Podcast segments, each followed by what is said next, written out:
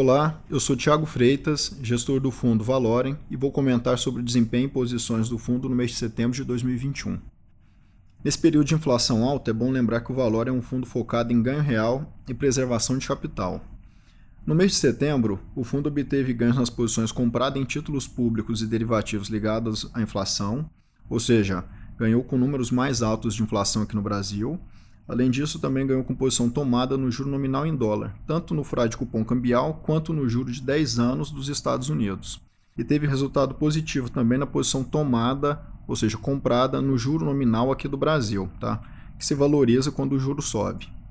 Na parte internacional, o Fed, que é o Banco Central dos Estados Unidos, sugeriu um início de retirada de estímulos a partir de novembro, seguindo gradualmente até meados de 2022 uma alta de juros é esperada para o final do ano que vem.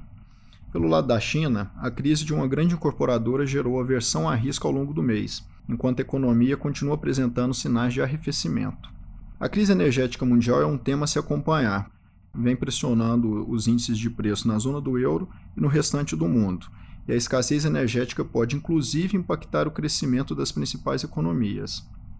No Brasil, a inflação continua surpreendendo para cima por uma série de fatores, como os preços de energia elétrica mais altos devido à crise hídrica, as geadas que afetaram a produção agrícola, os preços de combustíveis e a inflação de serviços em ritmo de alta à medida que a economia vai reabrindo. Dessa forma, o Banco Central deve estender o ciclo de alta de juros, mas mantendo o ritmo de elevação em 100 pontos percentuais por reunião. A resolução da situação dos precatórios e o tamanho dos benefícios sociais adicionais aqui no Brasil permanecem como riscos a serem acompanhados. A contínua pressão inflacionária reforça a necessidade de se preocupar com o poder de compra e de ter uma alocação diversificada. Nesse sentido, mantivemos um posicionamento que se beneficia com números mais altos de inflação e que reduz a volatilidade do portfólio. O fundo está com 1,2 PL equivalente aplicado em juro real, concentrado nas NTNBs de vencimento curto, posição que tem gerado maior ganho para o fundo no ano. Só para explicar, as NTNBs são títulos do Tesouro Nacional que rendem ao investidor inflação mais um juro prefixado. Apesar de a gente estar com a carteira bem concentrada em títulos mais curtos, a gente já começa a enxergar oportunidades para estender esses vencimentos, tá?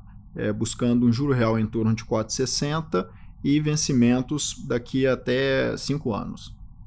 Compõe também a carteira de renda fixa uma posição tomada no juro local, ou seja, se o Banco Central continua subindo o juro, a gente também ganha com essa posição.